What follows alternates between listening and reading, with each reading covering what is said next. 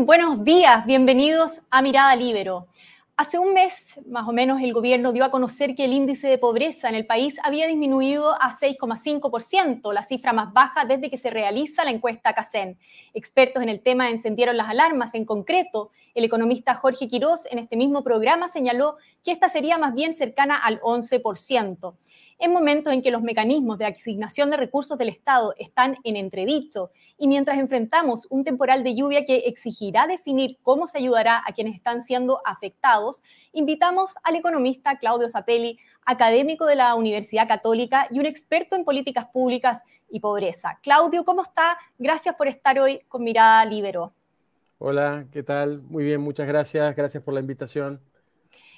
Claudio, partamos por eh, algo quizás un poco básico. Eh, usted en la entrevista este domingo que dio al diario El Mercurio eh, se mostró de acuerdo con lo planteado por el economista Jorge Quirós respecto a dónde se situaría en realidad la línea de la pobreza. ¿Cuál es la gravedad de no tener eh, indicadores de pobreza que correspondan a la realidad? bueno, claramente en el caso de, de esta última CACEN, eh, si el 6,5 hubiera sido un número sólido, llamémosle, eh, hubiera sido posible de alguna manera decir que, Chile tiene pobrezas comparables a, los países más avanzados, ¿no? O sea, como de alguna manera uno podría decir, hemos dado un paso hacia adelante, eh, estamos haciendo las cosas bien. ¿Verdad?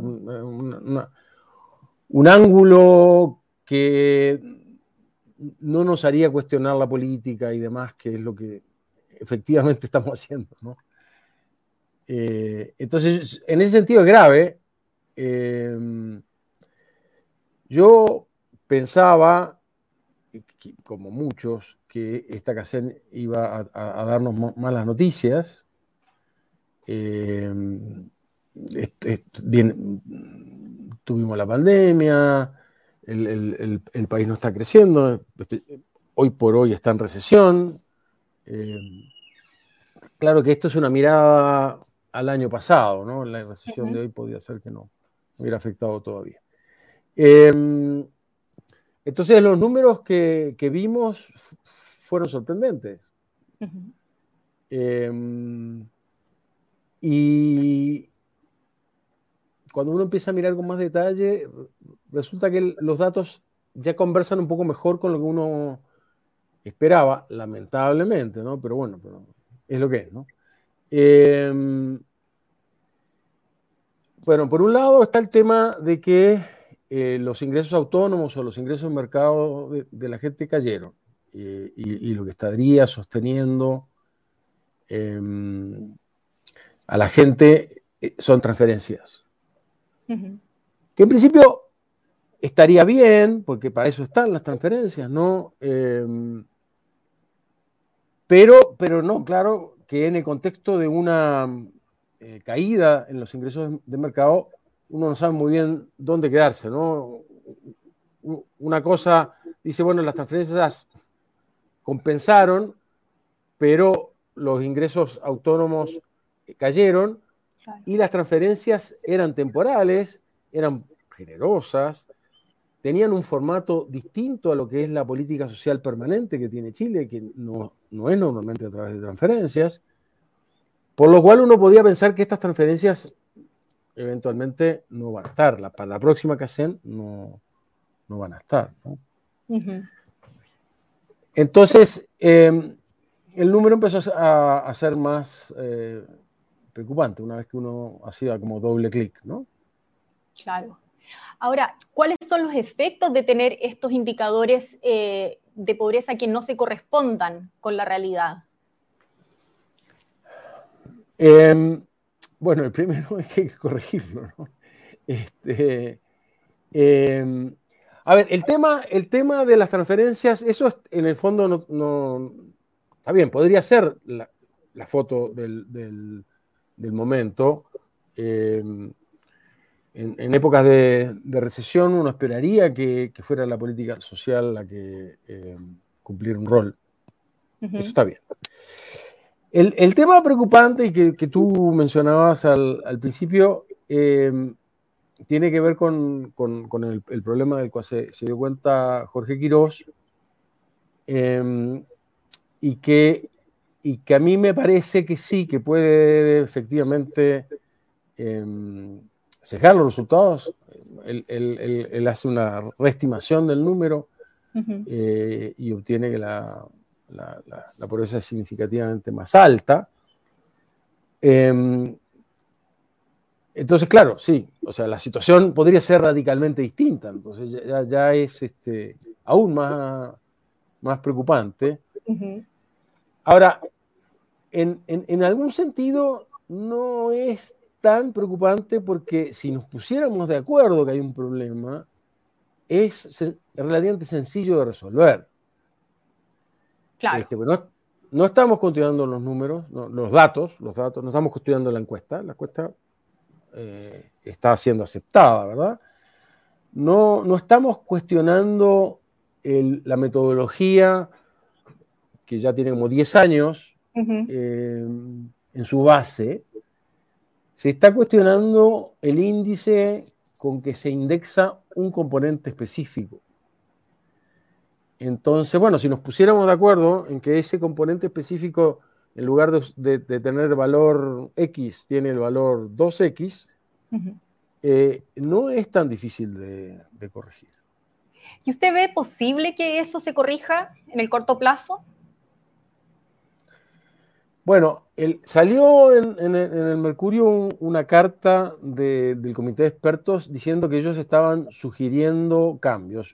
Yo no sé qué cambios es que están sugiriendo, todavía no, son públicos, eh, pero este podría ser uno eventualmente. Em, como digo, ah, bueno, lo, otro es, eh, eh, no es claro cuándo partió este problema, pero, pero, pero precede a, este gobierno. O sea, este gobierno no tendría que decir metí la pata, no, encontré este error y, no, tiene por qué asumir ninguna culpa al respecto. Ahora, yendo un poco más al fondo de este tema, usted ha participado en distintas comisiones que han analizado la, pobreza en, en, Chile en los últimos años. Cuéntenos cómo se hace el diagnóstico para generar políticas públicas en torno a este tema.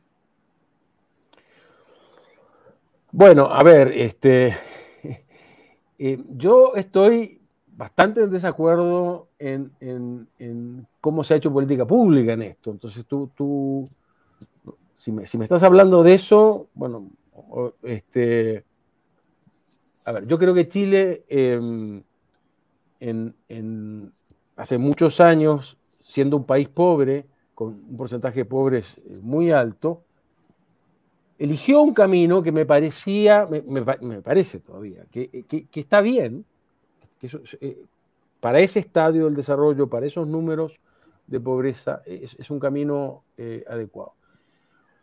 Que es este, un, esquema en el cual em, el objetivo principal de la política social es identificar al pobre, pensando en que una vez que identifico al pobre, em, tengo buena parte del problema resuelto, porque estoy pensando que el pobre es siempre pobre.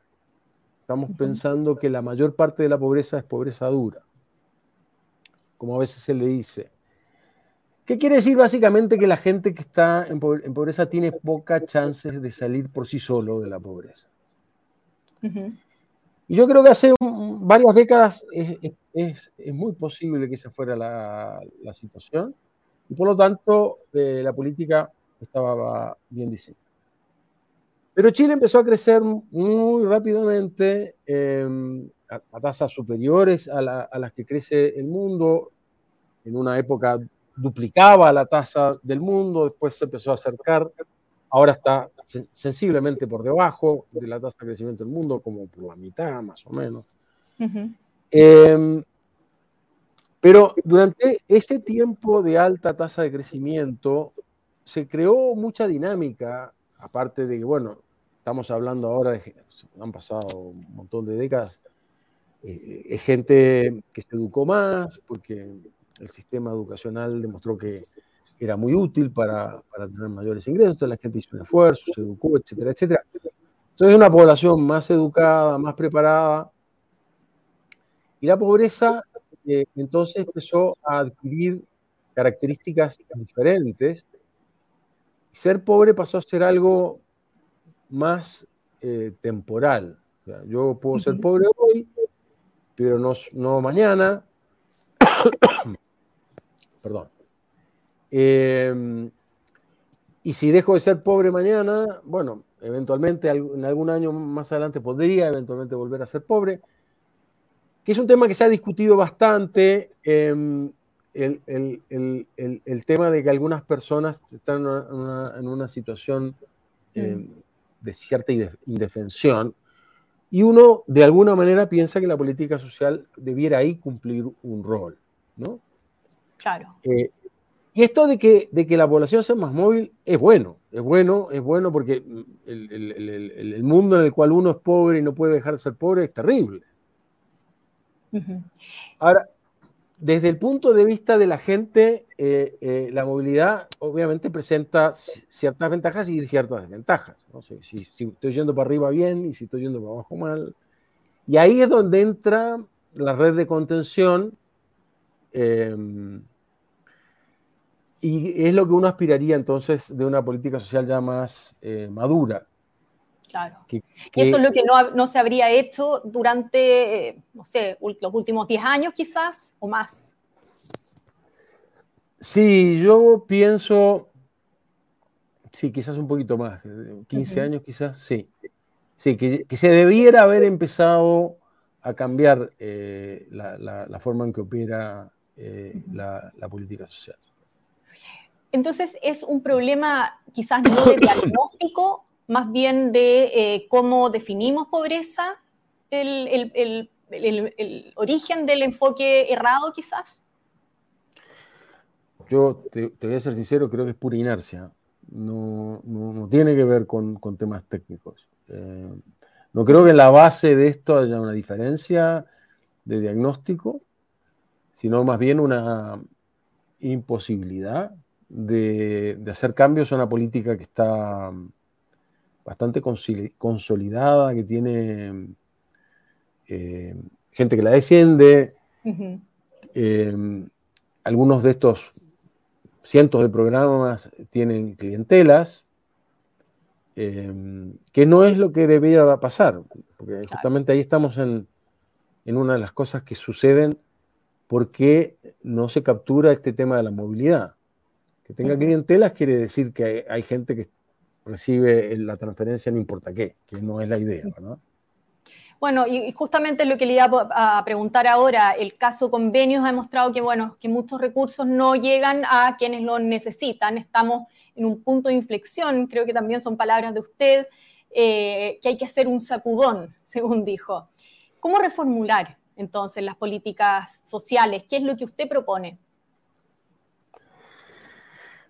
A ver, yo creo que un sacudón eh, siempre viene bien eh, y ahora parece que está más que maduro. Eh, em, es, una política en que casi no se han cerrado nunca programas, siempre son más y más y más. En, el primer gobierno de Bachelet eran 300 y algo, ahora son 700, se, se duplicó en 10 años el número de programas y si no se hace nada, esto va a seguir, ¿no? Vamos a tener mil, mil quinientos y no vamos a entender qué estamos haciendo, como creo que hoy no se, no, se entiende. Entonces, ¿cómo se reforma? Perdón. Em, a ver, primero yo creo que hay que ir hacia programas que hacen transferencias en dinero. ¿Qué hacen transferencias? no le escuché. En efectivo, transferencias en efectivo. ¿Sí? Este, porque muchos de estos programas que estamos hablando le dan un servicio, una prestación, eh, algo que se cree que la persona necesita, eh, pero no, no, no, dinero. Yo creo que entre las cosas que ha pasado es de que la población está más eh, educada, más, madura y uno podría, bueno, yo soy liberal y creo en, en la autonomía de la gente, pero hay gente que desconfía, es más paternalista. Lo que pasa es que también, perdone que lo interrumpa, yo creo que es parte de la idiosincrasia quizás del chileno esto de no querer eh, dar. Así eh, siempre dicen, enseñar a pescar en vez de dar el pescado. Quizás va por ahí también esa inercia que dice usted. Claro, bueno, no, esa es una discusión que, va a persistir, por supuesto, pero, pero lo cierto es de que en, en, el mundo ha habido cambios en el diseño de la política social y uno de ellos es que la política social se ha empezado a apoyar más en transferencias en, dinero, eh, que además la gente las recibe bien, obviamente, y, entonces son, llamémosle, exitosas, ¿no? Este, yo creo que un cambio de ese tipo es, eh, es necesario. Ahora, idealmente, que todo el dinero que está siendo transferido hoy a través de estos 700 programas se transfiriese a través de unos pocos programas y quizás el más grande fuera un programa de transferencias en, efectivo. E, eso de sacudón tiene un montón, ¿te das cuenta? Pasamos de 700 a, 5 programas, una cosa así. Creo que para ahí hay que apuntar. Y me imagino que quizás ahora justo estamos viviendo también estos temporales de lluvia. Eh, en lo inmediato sugeriría algo similar eh, con respecto a quienes van a estar afectados por, este frente de mal tiempo actual? Em, a ver, en principio sí. En principio sí. Yo. Es que en, el caso, en este caso de las fundaciones ha quedado claro, por ejemplo, que en vivienda eh, hay ministerios que tienen mucho presupuesto que están tratando de, cumplir un rol social y no están necesariamente bien coordinados con, los otros ministerios. Em, entonces tú me dices, le dimos no sé cuántos miles de millones de pesos a la Fundación X para que pinte fachadas. Y yo digo, ¿por qué? O sea, ¿quién decidió que lo que necesitaba e, este señor es que le pinten la fachada? Eh, Quizás él necesita otra cosa. O sea, cada uno sabe cómo le aprieta el zapato, dónde le aprieta el zapato. Eh, y, bueno, ni que hablar de que esto suena como medio ridículo en el contexto de todos los problemas que estamos teniendo ahora con, con el mal tiempo, ¿no? Digo, pintar fachadas como que la última prioridad, pero en fin. Bueno, Claudio Zapelli, muchas gracias por habernos dado estos, estos minutos, casi 20 minutos de su tiempo, le agradecemos y bueno, esperamos poder tenerlo otra vez para seguir conversando con usted sobre este tema tan importante. Cuando ustedes quieran. Yo también, me, yo también me despido agradeciendo su sintonía, en particular a los miembros de la Red Libero que hacen posible este programa. Nos volvemos a encontrar en cualquier momento con más Mirada Libero. El Libero, la realidad como no la habías visto. Haz que estos contenidos lleguen más lejos haciéndote miembro de la red Libero.